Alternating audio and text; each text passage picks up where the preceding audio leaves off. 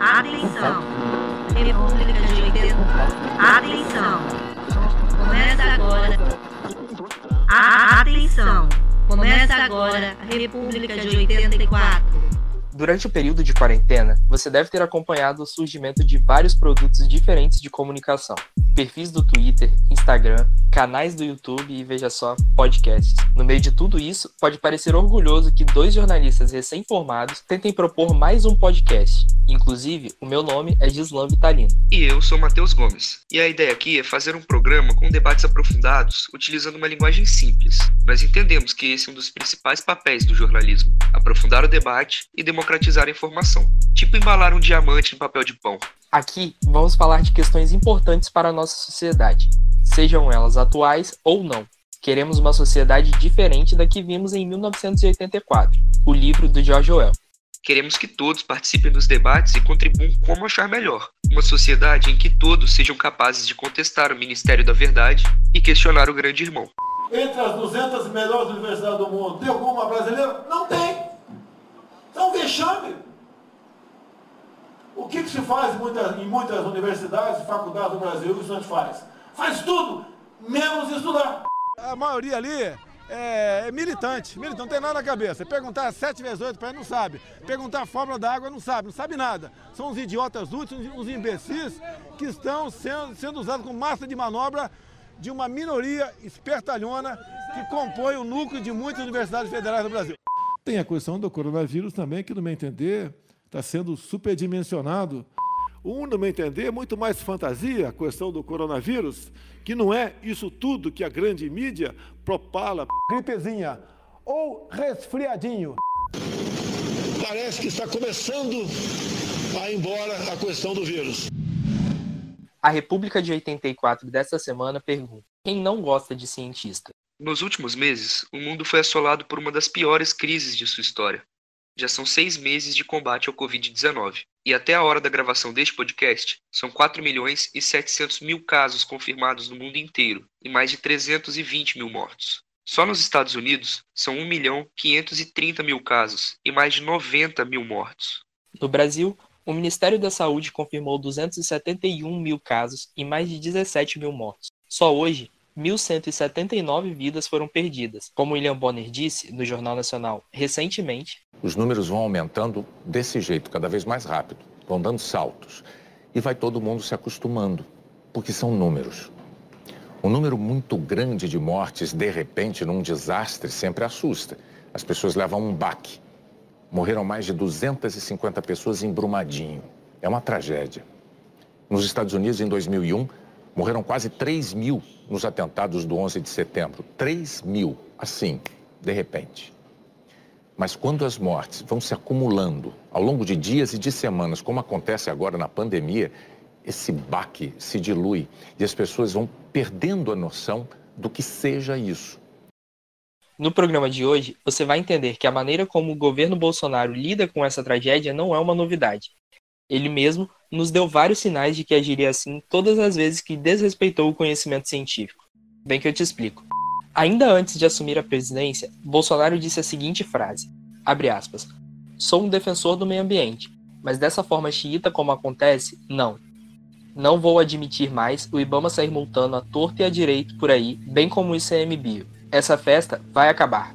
Em 2012, o então deputado federal Jair Bolsonaro foi multado pelo Ibama em 10 mil reais por pescar ilegalmente na estação ecológica de Tamoios, em Angra dos Reis, Rio de Janeiro. A multa foi anulada pelo Ibama em dezembro de 2018, logo após a eleição de Bolsonaro à presidência.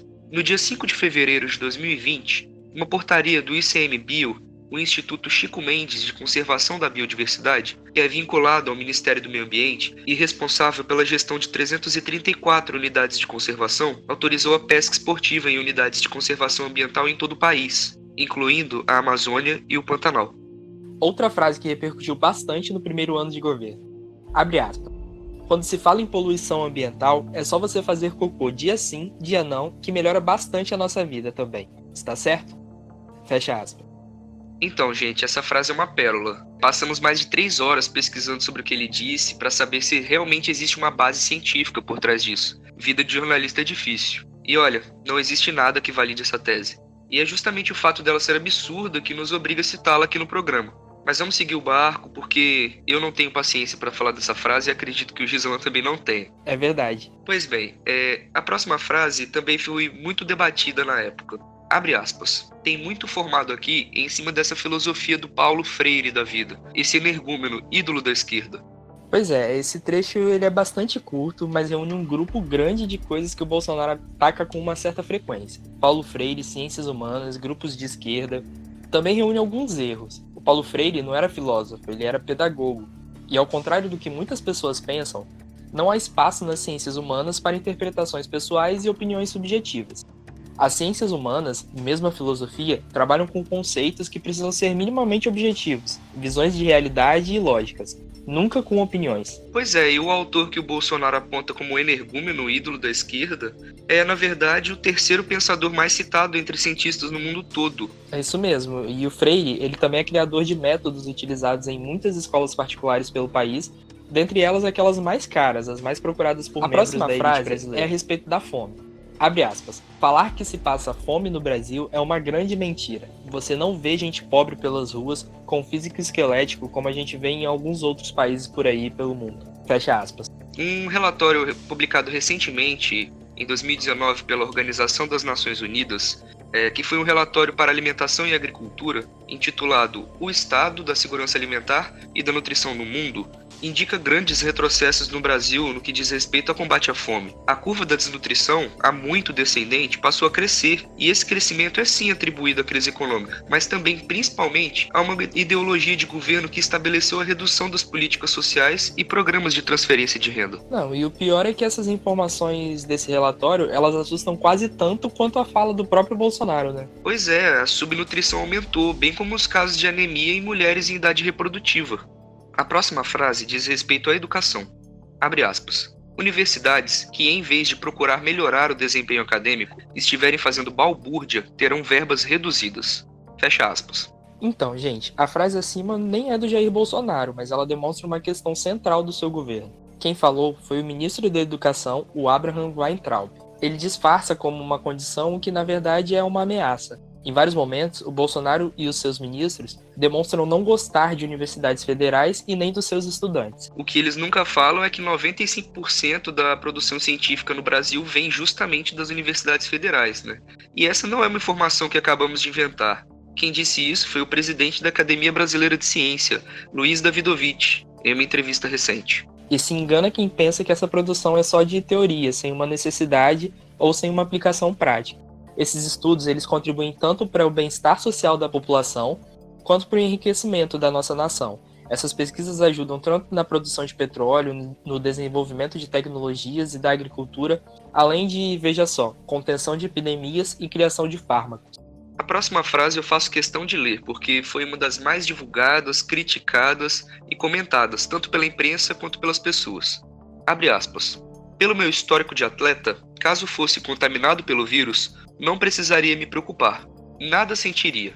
Ou seria, quando muito, acometido de uma gripezinha ou resfriadinho. Algumas poucas autoridades estaduais e municipais devem abandonar o conceito de terra arrasada, a proibição de transportes, o fechamento de comércio e, principalmente, o confinamento em massa. Fecha aspas. Esse argumento ele é inválido de tantas formas diferentes que eu não sei nem por onde começar. Em primeiro lugar, histórico de atleta, isso não é garantia nenhuma de que a Covid não irá causar efeitos negativos em seu corpo, ou até mesmo a morte. E um exemplo disso é que o Donato Sábia, que foi duas vezes finalista olímpico nos 800 metros, é, ele morreu aos 56 anos em decorrência de infecção justamente pelo novo coronavírus. E o temor com o novo coronavírus entre os atletas e os dirigentes levou até mesmo a Olimpíada de Tóquio a ser cancelada. Inclusive, podemos citar outros atletas que contraíram o novo coronavírus, como o Kevin Durant e o Paulo de Bala, um atacante argentino, que contraiu o vírus, se curou e contraiu novamente. Gente, a curva da contaminação no Brasil continua crescendo, enquanto em outros países já vemos um certo achatamento. Vivemos em um tempo onde o óbvio precisa ser dito, e isso é, chega a ser absurdo. Ao minimizar as consequências do coronavírus, Bolsonaro ignora toda uma comunidade científica. Pois é, gente, com essa postura que ignora as constatações de cientistas que se dedicam exclusivamente a estudar o novo vírus e buscar soluções para a pandemia da Covid-19, é natural que o Bolsonaro afaste de si qualquer pessoa que entenda que a ciência deve ser considerada para buscar soluções para a pandemia. Dois ministros da saúde já foram afastados justamente por esse motivo, o último deles ficou menos de um mês no cargo. Pois é, e o terceiro nome escolhido para o ministério acho que dirá muito sobre o plano do governo para combater a pandemia daqui para frente. O Tais, em seu discurso de despedida, afirmou que deixou um plano pronto para auxiliar tanto secretarias estaduais quanto municipais. Essa informação chama um pouco de atenção porque a relação entre o governo federal e os estados é o principal ponto de tensão no momento, principalmente porque o presidente faz pressão para que os estados deem passos atrás na política de isolamento social e os governos governos estaduais não seguem essas medidas indicadas pelo governo. E o Nelson Teich assumiu no dia 17 de abril, quando o país ainda tinha 33 mil casos e 2.143 mortos. Ele deixou o governo menos de um mês depois, deixando 202 mil casos e 14 mil mortos, um número seis vezes maior do que o dia de sua posse. Depois da demissão de Taishi, o ex-ministro Luiz Henrique Mandetta disse que Bolsonaro agora pode colocar alguém sem muito compromisso no lugar. Pois é, né? E o alcance das mentiras sobre cloroquina e Covid-19 cresceu bastante após um tweet em que Bolsonaro anuncia o aumento da produção da droga. Antes disso, predominavam alertas para que as pessoas evitassem comprar o medicamento de forma desnecessária. E notícias falsas somavam apenas 8% do total de compartilhamentos dos tweets mais populares. Após o anúncio do presidente, as publicações enganosas pularam para 45% dos compartilhamentos, aumentando também o alcance da desinformação de que a droga tem eficácia comprovada aprovada contra a Covid-19. E no ideal bolsonarista, muito provavelmente não faria diferença se Bolsonaro adoecesse pela Covid-19 e mesmo que ele viesse a morrer da doença, os seus seguidores ainda o enalteceriam pela bravura e em nada mudariam de opinião. E é justamente por isso que acreditamos que é importante que mais pessoas entendam a seriedade da ciência. Fé e opinião são questões que se pode discutir e opinar de acordo com as suas crenças. Ciência, não. Tá, e eu com isso? Pois é, galera, é, neste bloco nós vamos tentar trazer como essa discussão pode contribuir para a sua vida e qual o seu e o nosso papel perante o assunto do programa. Inclusive, um beijo para Liliane Ramos, que inspirou o título desse bloco. Um beijo, Liliane Ramos. O mais surpreendente disso tudo é que nenhuma das questões aqui abordadas possui qualquer orientação política ou ideológica. Pode parecer surpreendente, mas se você voltar ao começo desse programa e procurar uma ideia que seja orientada para uma posição política e econômica de direita ou de esquerda, não vai achar. Inclusive, isso talvez não continue assim, né? Se preparem. É, é, verdade. Mas o que a gente quer que você entenda aqui é que, mesmo com um país polarizado e rachado entre direita e esquerda, grande parte das discussões que estamos vendo não tem nada a ver com isso e não tem nenhum espaço para posicionamento político. É claro que isso não deve se aplicar aos espaços dedicados justamente para esses posicionamentos, mas muitas vezes a gente perde tempo sim discutindo se mentiras são mentiras e se verdades são verdades. E como cidadão, talvez seja o nosso papel superar essa dificuldade, buscar entender com mais segurança as fontes de informação, em quem podemos confiar e assim aprender a melhor forma de lidar com elas. Quando se estuda jornalismo, você entende que nenhuma informação é uma verdade absoluta, mas todas, desde que não contenham mentiras, têm sua capacidade de contribuir para uma percepção crítica dos fatos que ela relata. Cada notícia é resultado de uma perspectiva sobre um acontecimento, e o relato sobre esse mesmo episódio pode ser feito sobre outros pontos de vista, sem que mentiras sejam ditas a respeito daquilo. Nós precisamos identificar o que são informações seguras. Na prática, o primeiro passo sempre é a checagem de fonte. Quem disse isso? Onde disse? Quais outros veículos falaram sobre isso? Eles são relevantes? São confiáveis? Informações bombásticas costumam atrair a atenção de muitos veículos, porque elas geram acesso e aumentam a possibilidade, inclusive, de lucro e de se destacar dos concorrentes. Se nenhum outro jornal abordou uma informação bombástica, é mais provável que ela seja falsa do que jornais concorrentes tenham trabalhado juntos para não dar uma informação valiosa. E como jornalista, o nosso papel é politizar um debate para torná-lo acessível, ou seja, informar de uma maneira compreensível para o público que tem dificuldade de compreender o que é debatido. E fazemos isso não como os jornais sensacionalistas, que se gabam por utilizar uma linguagem popular para se aproximar do povo. Mas na verdade, o que eles oferecem é um show de imbecilidades e desrespeitos aos direitos humanos mais básicos. Fazemos isso porque acreditamos que é o certo. Informar não é comunicar. O jornalismo, além de democratizar a informação, tem a obrigação de ser, acima de tudo, crítico. O nosso compromisso é com a população e continuaremos.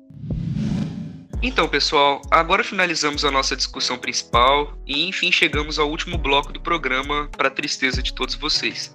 Aqui nesse bloco traremos conteúdos que também achamos interessantes indicar para vocês. Pode ser um assunto que está em alta na semana, uma informação, ou até mesmo um livro ou um filme que eu e o Gislan achamos que é relevante. Gislan, fala aí, qual é o seu destaque de hoje? Então, Matheus, o meu destaque de hoje ele é, na verdade, um convite para que as pessoas reflitam um pouco sobre o 13 de maio. Acontece que no dia 13 de maio de 1888, a princesa Isabel assinou lá no estado do Rio de Janeiro uma lei que tornava todos os escravos do país livres, a Lei da Abolição da Escravatura. Só que cerca de 132 anos depois, no dia 15 de maio, enquanto a gente estava lembrando dessa data, a Polícia Militar do Estado do Rio de Janeiro invade o complexo do Alemão, onde os habitantes são em maioria negros afrodescendentes, e deixa para trás um rastro de moradores agredidos, destruição de pontos de comércio, veículos, residências danificadas pela passagem do caveirão e, no mínimo, cinco pessoas mortas. E aí, menos de uma semana depois, a gente tem o caso do João Pedro, a essa altura, eu espero que todos vocês já tenham ouvido falar sobre o caso, mas para explicar, ele era um menino, um adolescente de 14 anos que assistia televisão na sala de casa quando foi atingido por uma bala. Hoje, a gente já discute que a abolição que foi pregada como um presente da bondade de uma princesa portuguesa é, na verdade, o fruto de anos de uma luta abolicionista que acabou com uma vitória conservadora os escravos livres, os senhores perdoados e sem qualquer garantia de direitos para reparar as injustiças que os escravos viveram. A maior proteção das ideias escravagistas aqui no Brasil era, na verdade, o fato de que todo mundo podia ter um escravo, inclusive pessoas muito pobres e até ex-escravos que foram libertos. Quando essa escravidão ela começa a ser vista como um problema no mundo, o Brasil tem a obrigação de substituir a mão de obra, e aí, depois de muito debate, a solução encontrada foi de trazer para cá a mão de obra de imigrantes italianos, que receberiam pelo seu trabalho. Ou seja, o Brasil ele não escolhe tornar negros cidadãos livres, mas na verdade ele acompanha um movimento internacional que decreta o fim da, da escravidão. Ou seja, o Brasil ele não escolhe tornar cidadãos negros livres, mas sim acompanhar um movimento internacional que apenas decreta o fim do trabalho escravo. O fim dessa história a gente ainda vê por aí. A população preta, livre entre muitas aspas, se aglomera nos espaços abandonados das cidades, cria as favelas, trabalha por migalhas e passa a ocupar os cargos que ninguém mais quer nesse cenário, não é difícil de imaginar que muitos problemas surgiriam dali. E é só quando essas pessoas viram problemas que elas são lembradas pelos governantes. Ainda hoje é assim. O único braço do poder público que chega nas favelas naturalmente é a segurança pública. Saúde, educação e todo o resto só vem com muito esforço. Por isso, o meu convite hoje é para que você venha refletir e não ache estranho quando seu amigo preto não comemorar o 13 de maio. Talvez ele acredite que essa data não deva ser comemorada e sim esteja ocupado com outras questões, como sobreviver ou lutar para uma igualdade racial verdadeira.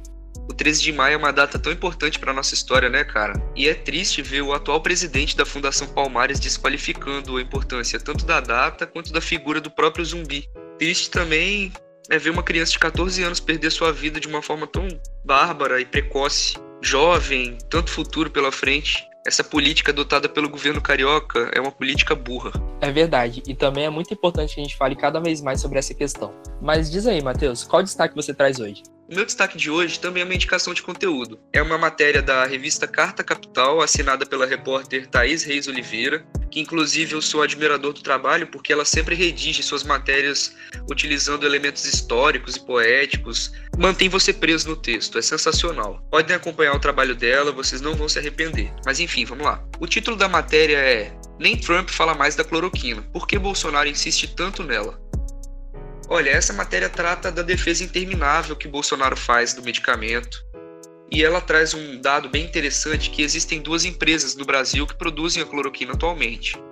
Uma produz a versão genérica, já que a patente venceu há alguns anos, e a outra é o presidente dessa empresa, né, o dono, é um defensor aguerrido do governo, desde antes da campanha. Ela também traz o dado de que o exército produzia cerca de 250 mil comprimidos a cada dois anos.